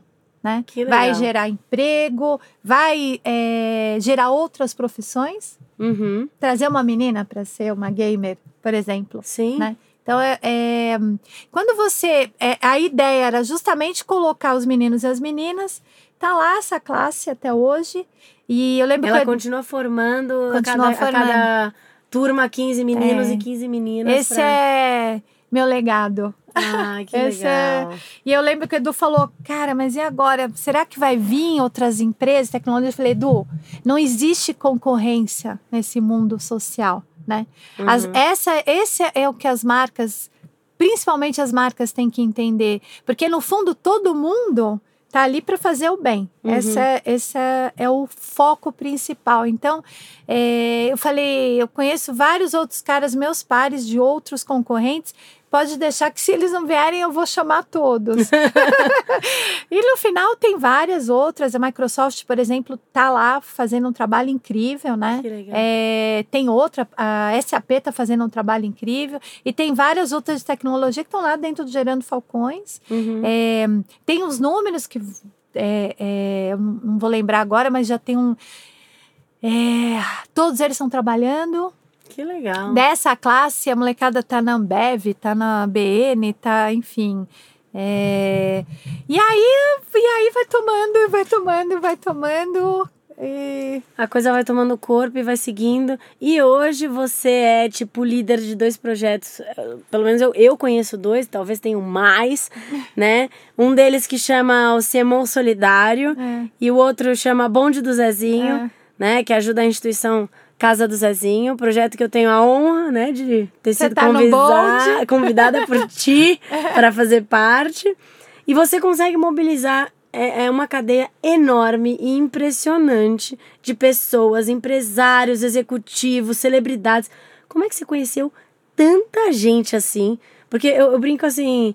Que se você se candidatasse a fazer um cargo político hoje, você ia ter, você ia com certeza ser eleita, porque tem tanta gente que te segue, que, que né, te, te acompanha, gosta de você. Como é que você ficou tão bem relacionada assim, mulher? Me conta. Olha, é muito louco, porque eu, eu sempre, eu, eu, eu sempre eu tenho muita convicção de que todos nós estamos né, Aham. nessas posições, nós não somos, né? Exato. Ninguém é diretor de marketing, é VP de marketing. isso. Estamos aqui de passagem, como tudo na vida, É né? isso. Em todos os momentos. E aí, quando você tem essa certeza, as vaidades que as, as nossas áreas né, fazem, enfim, as, o- os prestígios e tudo, você começa a, a, a relevar tudo, né? E, e, e, e, as- e começa a se aproximar das pessoas pelo que elas são, muito Uhum. menos é, por que elas estão, né? Uhum. Porque todos eles estão, né? Sim.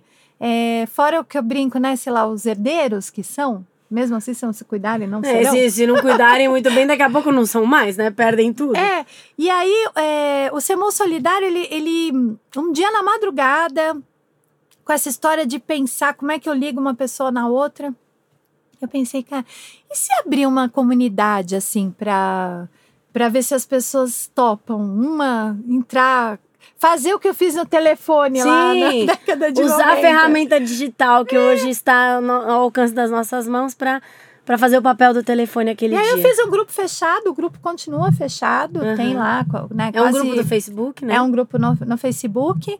É, eu, eu segurei nesse canal até.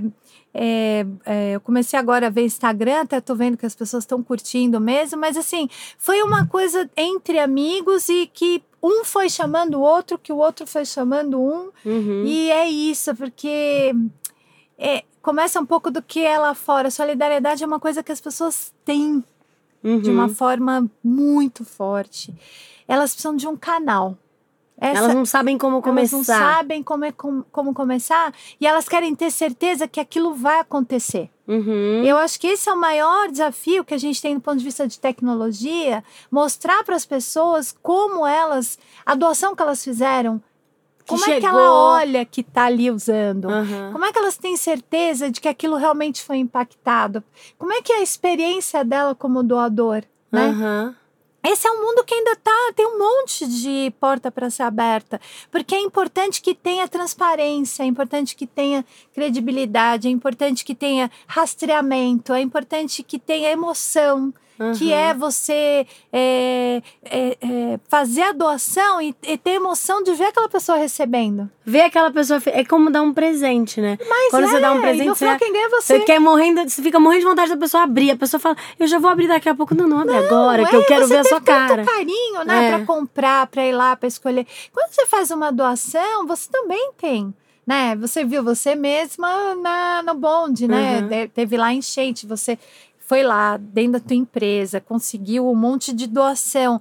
Você quer ter, você, você vê como você é um hub. No Uhum. final, todos nós somos. Uhum. A tecnologia, de novo, usada para o bem, como é uma comunidade no Facebook, ela só faz isso ficar de forma transparente. Uhum. Mas você tem a sua credibilidade, quer dizer, você foi para dentro da sua empresa, você pediu as doações, as pessoas. Bom, é a Vanessa que está pedindo. Óbvio que vai chegar, Uhum. né? E aí, quando É. você fala para mim, é óbvio que vai chegar. Quando a gente vai para casa do Zezinho, é óbvio que vai chegar.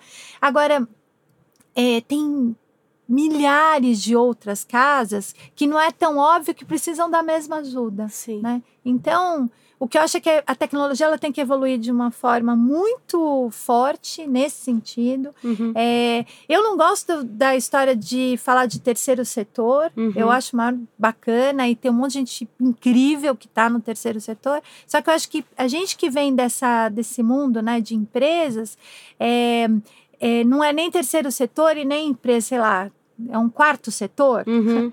que é justamente como é que a gente une esses mundos, como é que é a marca, porque tem muita marca também que ela quer pegar uma causa, que ela quer trabalhar isso de uma forma bacana. Tem um livro que chama Good is the New Cool. Ah, que maravilhoso. Vou até Good anotar. is the New Cool. Uhum. É, leiam, né? Que é assim, fazer o bem é o grande barato. É um livro que ele fala, é um publicitário que conta os cases que, é, né, good de várias empresas, como é que elas saíram do outro lado e como é que elas fizeram bem, mas também tendo lucro. Porque isso Uhum. também é uma outra discussão. Então você vê que é, esse mundo de fazer o bem, ele tem um lado do voluntariado, Sim. forte, mas ele tem um lado também que é o lado das empresas e que cada vez que a gente conseguir trazer mais as empresas para as casas do Zezinho, Aham. aí sim a gente tem impacto. Aí sim a gente faz a diferença. Aí sim a gente consegue fazer com que a casa tenha sustentabilidade. Sim, Enfim, é, é diferente só de uma doação. sim. Que é, que é ótimo também, ou ser só voluntário. Mas eu acho que profissionais como a gente, Vé, que entende essa história toda, a gente pode ir além, Uhum. né? Além de ser voluntário, a gente sabe, a gente entende como funcionam as marcas, a gente entende como funciona é, o que o outro lado precisa para poder fazer uma entrega. Então, Uhum. eu acredito muito que ah, os próximos passos nesse mundo é, de, de solidariedade, de fazer o bem, do good is the new cool, né? Uhum. Que fazer o bem é o grande barato. O próximo passo é a entrada das marcas de forma consistente, com muita sustentabilidade, com muita transparência. é, porque senão a gente, a gente deixa a responsabilidade sempre na mão é, do governo, né? Na mão da, do poder público e no final das contas, é, é, vamos olhar para a casa do Zezinho, ela está a 10 minutos da, da, da, da Berrine, 15 minutos, né? Uhum. A maioria de nós nunca pra, atravessou essa ponte, né? Sim. A gente, a gente absolutamente não vai para nenhum desses bairros, né? É, e hum, eu acho que a primeira coisa é essa, é atravessar a ponte, é derrubar muro mesmo, é construir outras pontes. Como é que a gente também faz é, quando a gente olha para a casa do Zezinho, tá lá no Capão Redondo, né? Tem só uma ponte que separa o Capão Redondo praticamente do Morumbi. Há- Tem muitos de nós que nunca foram para lá e acredite, tem milhares Muitos deles que que nunca, nunca vieram para cá, né? É, e muitas vezes quando vem, é, não vem preparado para o que está desse lado. Então essa desigualdade que impacta num monte de outra coisa, um monte de outras coisas que impactam a nossa vida, que é a violência, Uhum. né? É, enfim, é o mundo que a gente quer criar os nossos filhos. Então, se a gente quer um mundo legal, não adianta só falar, então, isso é um problema do governo, né? Um poder do, é um problema de alguém. Não. O problema é seu. Uhum. E se você conseguir resolver na altura do teu braço, porque também tem muita gente às vezes que fala, fala vem, fala, puxa, mas eu queria ajudar uma, uma organização, eu queria ajudar. Mas É eu não sei como, eu não tenho tempo, ou eu sou só uma pessoa, não vou fazer diferença. não faço diferença. Aí eu começa pela, pela altura, assim, a distância do teu braço. Se você olhar a tua volta, vai estar um monte de, De pessoas de que precisam pessoas de ajuda. que precisam de ajuda. A É maioria verdade. delas são elas são invisíveis, né? São. Então é o carinha do café, é o Você já começando a ser gentil, da hora Aqui. que você acorda Aqui. até a hora que você vai dormir, você já é um grande avanço na sociedade. você já é ser gentil, educação, empatia, né? Começa daí, né? Começa daí. Não adianta você doar quilos e quilos de alimento e ser uma pessoa ignorante, mal educada com, Ou- sei lá, qualquer um que cruza seu caminho, né? Outro, outro, outro dia eu fui num evento de, de mulheres que foi bem bacana, mas eu tava falando exatamente isso pra elas. Foi num, num evento desses, perto do Dia das Mulheres, né? Falei, cara, a gente tá aqui no meio da, dos jardins, Faria Lima, onde, sei lá, onde a gente tava, Uhum. mais pra esse lado, e falando, né, da igualdade da mulher, do salário. Puxa, eu acho que é super importante isso. Eu falei, mas você, você sabe, dentro da tua casa, os problemas que vivem aquela pessoa que trabalha para você, Uhum. né? É, você já ajudou ela, né? Você sabe onde ela mora? Uhum. Porque tem isso. Você, sabe se ela chegou bem pra trabalhar? se o que aconteceu na vida pra- dela? Como é que é a vida dela? Como é que tá o filho dela? Quem cuida do filho dela? Pra ela estar lá na sua casa cuidando do seu, né? Então, eu acho que tem a questão da empatia, aí é isso, né? Você fazer o bem, você pode começar na distância de um braço. Tenha certeza, vai ter sempre alguém que vai precisar. Sim, isso já faz uma diferença. Acho que é, muita gente que, que nem a gente estava comentando aqui, fala, ah, eu não. Eu sozinha não faço a diferença. Talvez você não faça a diferença pro mundo inteiro na concepção né, de globo terrestre, mas pro mundo daquela pessoa que ou trabalha na sua casa ou que você tem contato no dia a dia de alguma forma, é, você já está fazendo uma diferença enorme. né? Imagina, se todo mundo fizer isso, a gente vive em outro mundo. Sim, se cada um fizer o bem para um único É, indivíduo, é. já é, nosso mundo já se transforma de uma forma Exata- radical. Exatamente. É. Então, eu acho que é começar por aí e, e procurar. Tem muita organização bacana que precisa de ajuda, que precisa de profissionais que vêm do mercado. Ó, vamos fazer um jabá que é. Tá na dúvida? Entra lá na casa do Zezinho, que essa já é garantida. garantida. Essa é garantida, entendeu? É, ali o trabalho é sério, né? É. Milhares de crianças lindas, maravilhosas que são atendidas ali todo dia, são tiradas das ruas e aprendem alguma coisa nova, É. né? Se desenvolvem como ser humano, ganham dignidade. Então tá na dúvida, entra lá casadozezinho.com.br, É aí. né? É. o nosso momento merchan aqui, sem nenhuma vergonha. Aí você vê, o bonde do Zezinho é exatamente isso, né? Tipo, cai pro bonde, quer vir. É. Cai pro bonde. É, você vê, um grupo bonde de pessoas. É, e é um grupo de pessoas, de novo, que estão ligadas basicamente no WhatsApp, Sim, que é tecnologia. Que é a tecnologia. Então, é, é, e eu tô indo até para pro, pro Salto by Southwest agora Que legal. em março de novo. Tem uma trilha lá que fala só de tecnologia pro bem. É É, mesmo? Olha. tem, tem um. Eles têm uma trilha enorme de, de, de social e tem uma, uma trilha enorme de tecnologia. É, eu estou bem curiosa para ver de novo. Fui saí de lá enlouquecida. Com a... Foi lá que eu conheci os caras que escreveram e, Esse livro. é, o livro, o Good is the New Cool. Assisti os caras, saí enlouquecida. Falei, vamos ver que, qual vai ser a próxima que eles vão estar falando por lá.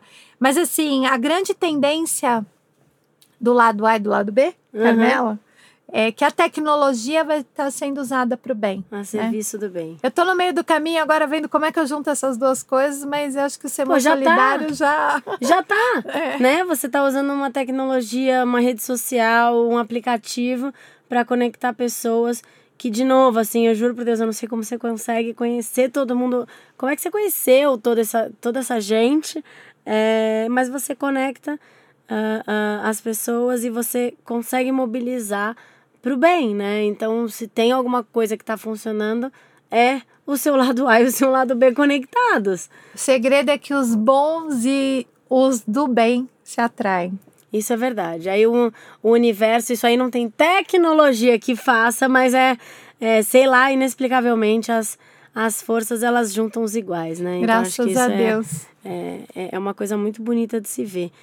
E eu, eu fico muito, muito feliz, assim, de fazer uma pequena parte aí desse, desse seu E legado. no final, quem ganha não é a gente, mano. mais do que os outros, né? Acho que quem faz o bem ganha mais do que quem recebe o bem. Porque Não, quem é. faz o bem se sente assim revigorado. É né? revigorado, é uma, é uma sensação. Acho que é, não tem explicação, né? Eu falo que é um ópio, né? Uhum. Porque quando você vê, e você faz, e você entrega, e você realiza, e você vê que ajudou a melhorar um pouco aquela vida, é. eu- é, talvez até de forma egoísta, um bem que faz tanto. Faz mais bem pra você do que pro outro. Que você quer fazer aquilo cada vez mais. Vicia. Vicia. Fazer o bem, graças a Deus, vicia mais que endorfina. Vicia. É. e, o- e, e, e o brasileiro, ele, ele, é, ele é muito do bem, essa é a verdade, né? Por isso que ninguém fala não, eu nunca ouvi um não assim, olha, não. A pessoa sempre falando, olha, não vai dar, mas eu vou dar um jeito aqui, Sim. ou eu apresento aquele ali, acho que é por isso que eu vou Ah, conhecer. foi assim que você foi conhecendo a galera? É, porque, ah, não, então, então não, então quem? Então vamos lá. tem Pera, que eu ser um conheço fulano. Eu, eu, eu não tenho nenhuma vergonha de pedir quando não é pra mim. Ainda mais pedir pra quem precisa. É, Aí você. E você vê como você perde, assim. Perde a vergonha, perde a vergonha. Aliás, a Porque vergonha vai fica além, naquele que entendeu? vai dizer não. É, mas por isso também não tem coragem É. de dizer. Não tem coragem. Na maioria das vezes. É... Mas como é que você vai dizer não Não diz. pra alguém que tá precisando? O que, o que acontece, que muitas vezes você diz não, é quando você não sabe, ou não conhece a organização, ou não. Ou a maneira como você foi abordado.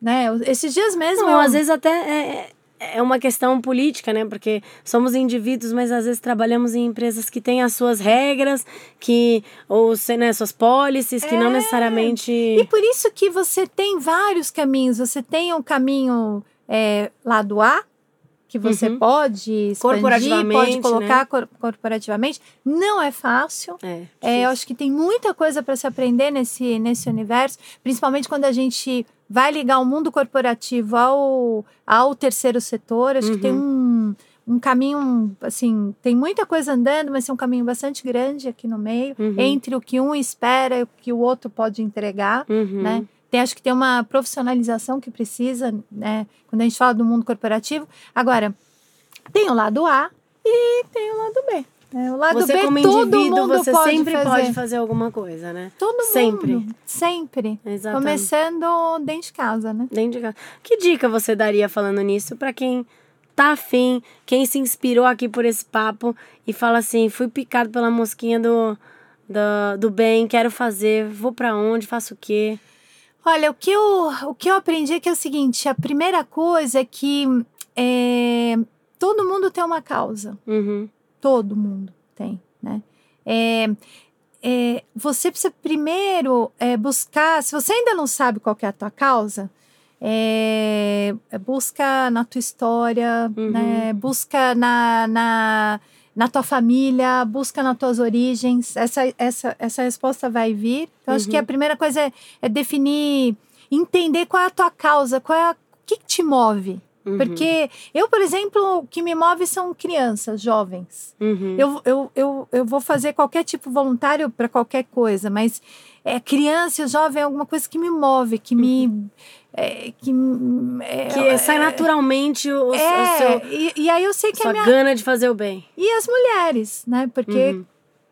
por ter passado por, por, né, por ser uma, uma executiva que teve uma carreira que, obviamente, em tecnologia, como a gente falou, né? Uhum. que tem machismo, que precisa aprender muito, enfim. Então, assim, eu tenho é, é, muita empatia em ajudar essa nova geração que vem. Então, mulheres é, em situação de violência, enfim, mulher, regra geral, né? A gente tem que ser.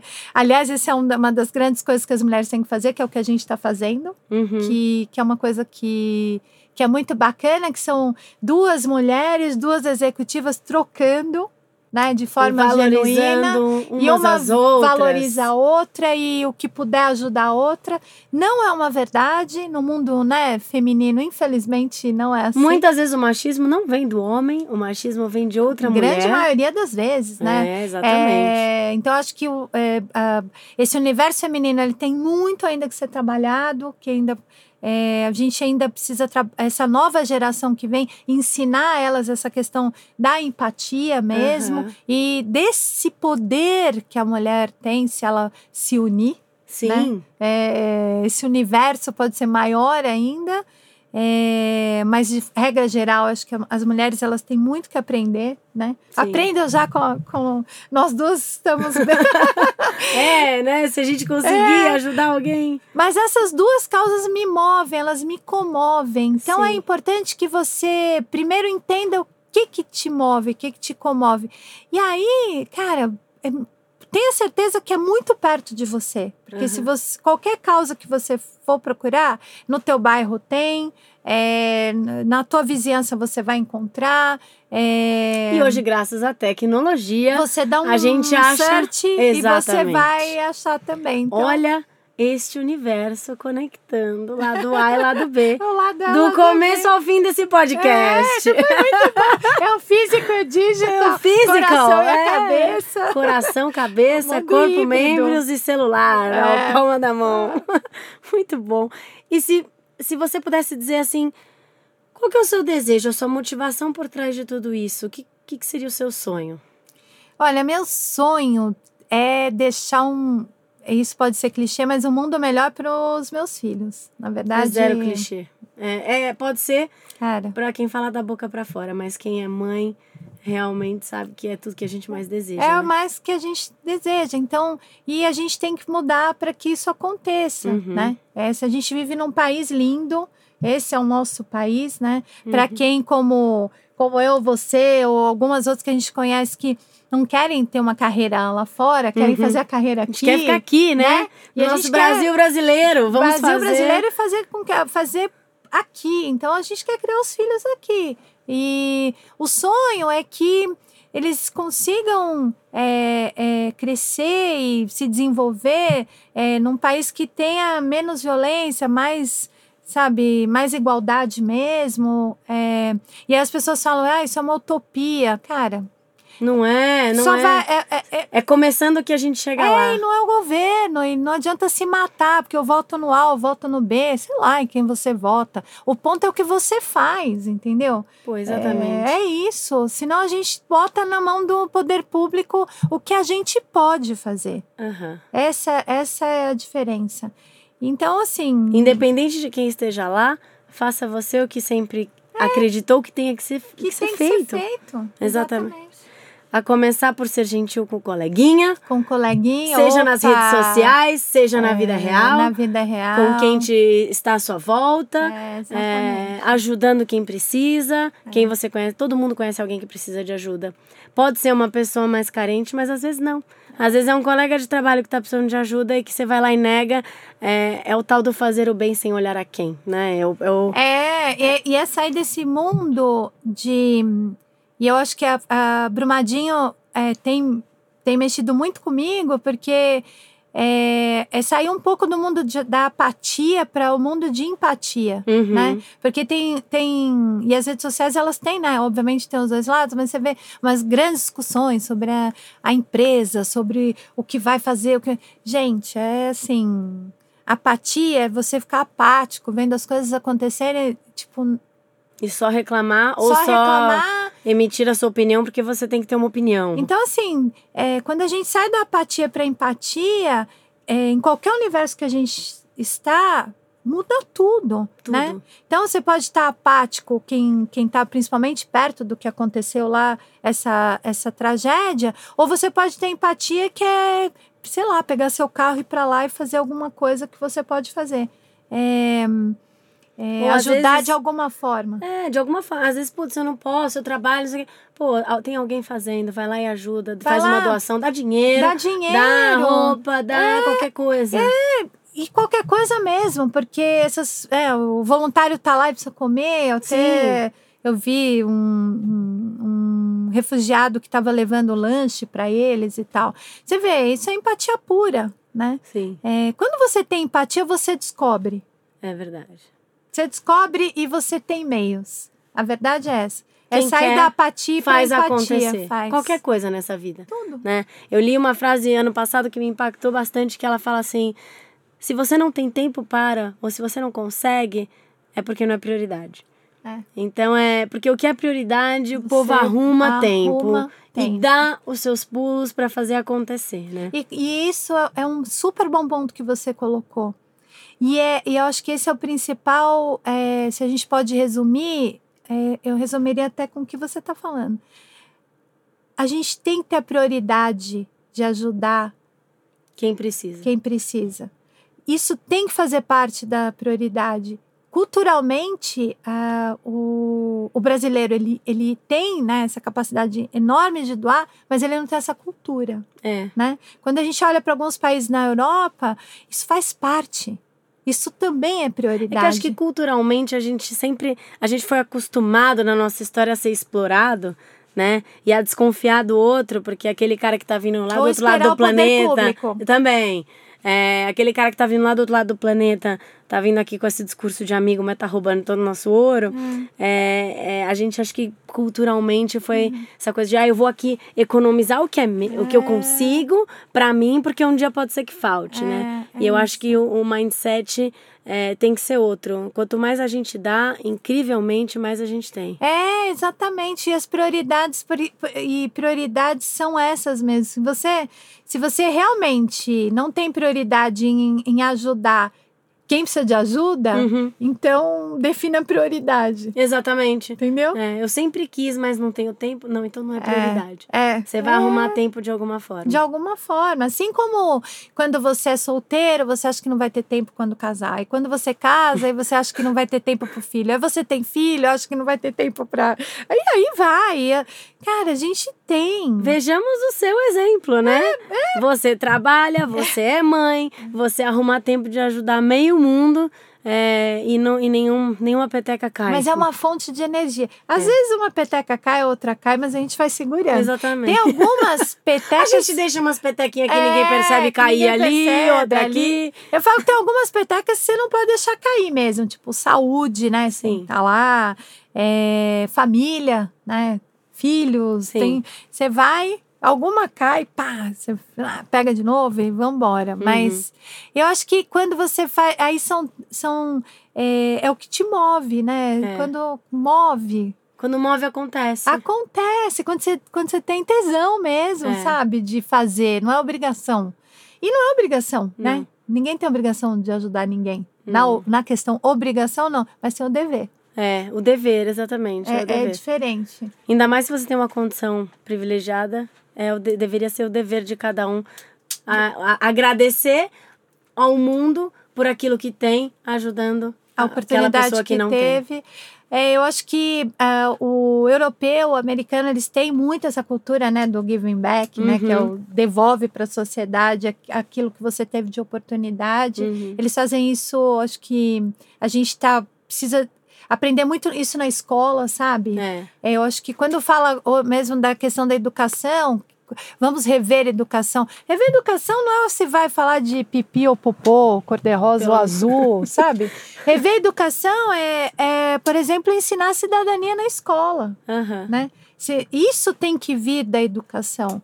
E dar ferramentas para o ser humano lidar com esse mundo que a gente está vivendo hoje, né? É. E não, não só aprender a somar, subtrair, dividir, multiplicar, mas também é, ferramentas humanas, né? Porque acho que Humanas. hoje é o que, é o que falta. É, ensinar na, na, na escola a questão da empatia, é, né? Do é, respeito. do respeito, do. Sem, sem dúvida nenhuma, a questão da cidadania que é super forte. Então, é, tem bastante coisa para fazer, mas ao mesmo tempo, bom, né? É, que Vambora. bom, que bom. Significa que sempre tem o dia de amanhã pra gente É. acordar e fazer alguma É, coisa, né? é. Quando tá tudo feito, a gente pode né, ficar em casa que não tem nada pra fazer. E é. É. uma sensação boa também quando a gente vê que pode ser uma diferença grande ou uma diferença pequena na vida de alguém. É, é a felicidade que a gente E sente. você vê como às gente- vezes você, você acha que foi pequeno e É. no final foi grande. É, falando exatamente do teu caso, você vê que aí até o mundo é pequeno e as coisas vão aparecendo, talvez para impulsionar mais. Uhum. Mas você conseguiu lá a doação do colchão e a menina Essa que história... recebeu o colchão estava dormindo em cima de um, de um vaso sanitário. Ai, gente, não, essa história é. Quando eu fiquei, eu nem sabia, né? E quando você me contou. É... E foi coincidência, porque Foi. no final, quando eu, quando eu vi a foto, liguei as meninas e tudo na hora da doação, falei pra ela, putz, eu preciso falar pra ela. Você vê como é importante que as pessoas saibam? É. Não, e é muito engraçado porque, assim, é, quer dizer, de engraçado não tem nada, mas é, pra você ver como as coisas vão acontecendo. Quando eu comecei a entrar junto com você nessa ideia, né, do projeto, ah, as pessoas ao meu redor, no meu prédio, no meu Contagia. trabalho, elas, elas enxergam na gente um hub, É né? isso. Então, é, vira e mexe eu recebo uma, uma mensagem, olha, eu tenho aqui um colchão, É. eu tenho uma cama, eu tenho um micro-ondas. Às vezes a gente tá até fazendo um favor pra pessoa, porque ela não sabe o que fazer com aquilo e vira um trambolho na casa dela. E, e a gente consegue é, é, dar um destino nobre para aquela coisa que a pessoa não, não está mais precisando. é, e que, que sem a gente nem imaginar faz um, um bem enorme. Como é que eu, é, é, não dá nem pra gente imaginar o que é dormir na tampa de uma privada. É. Então, assim, é, é, quando você entrega um, um colchão que para aquela pessoa que É. estava querendo doar é, Pessoa é uma criança, né? é pior ainda, né? É. Assim, que criança não deveria, deveria É, ser proibido, proibido. crianças passarem É, por, por dificuldades. Devia é. ser proibido no mundo. Os É. adultos têm até uma É. condição né, emocional e física. Aí, ó, tá vendo? A tua causa É. provavelmente é criança também. É, não é à toa que estamos aqui, né? Juntas nesse bonde. É.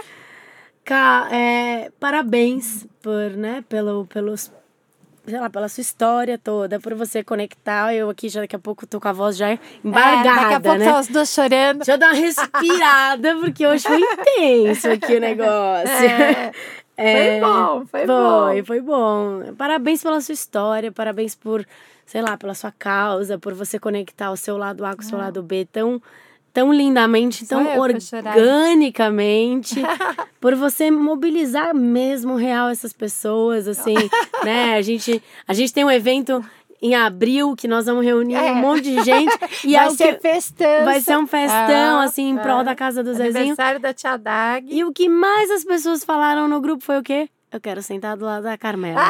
Eu fui a primeira, então eu espero que o meu lugar esteja garantido. Isso foi muito engraçado. Mas todo mundo me seguiu, eu quero o meu lugar perto da Carmela. Depois, depois, eu, eu, depois eu falei até pra tia Dag, ela passear, eu falei assim, ela faz o seguinte, já põe da mesa pra trás, a gente fica no fundão. Faz o seguinte, faz um U Faz em volta um da Carmela. a Carmela senta vai- na cadeirinha no meio. Ai, foi, foi engraçado. Mas isso é muito bonito de É. se ver. Eu juro por Deus, eu, eu, eu encho a boca de orgulho pra falar que, né? Eu te conheço, que eu sou sua amiga.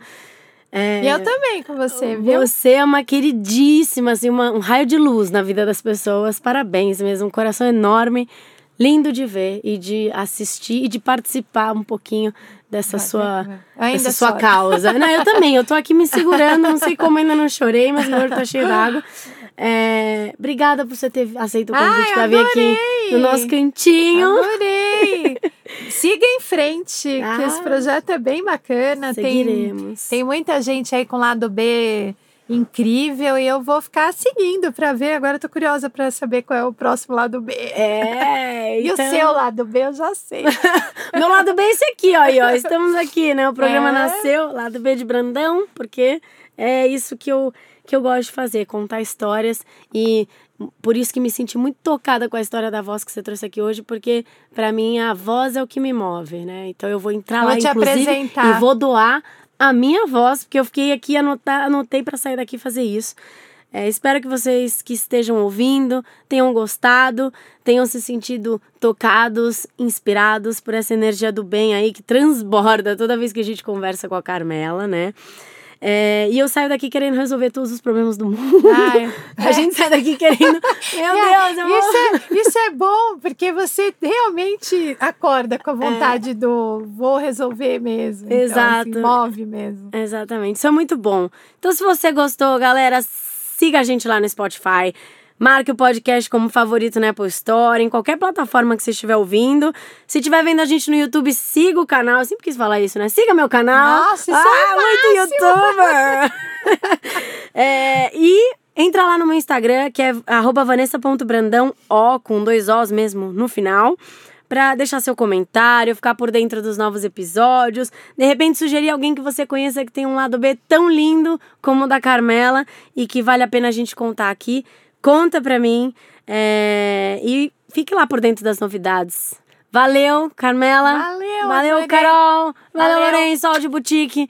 Beijo, um beijo para Beijo. todos. Beijo especial para o bonde do Zezinho. Bonde, bonde, bonde. Muitos beijos pra esse bonde. Valeu, galera!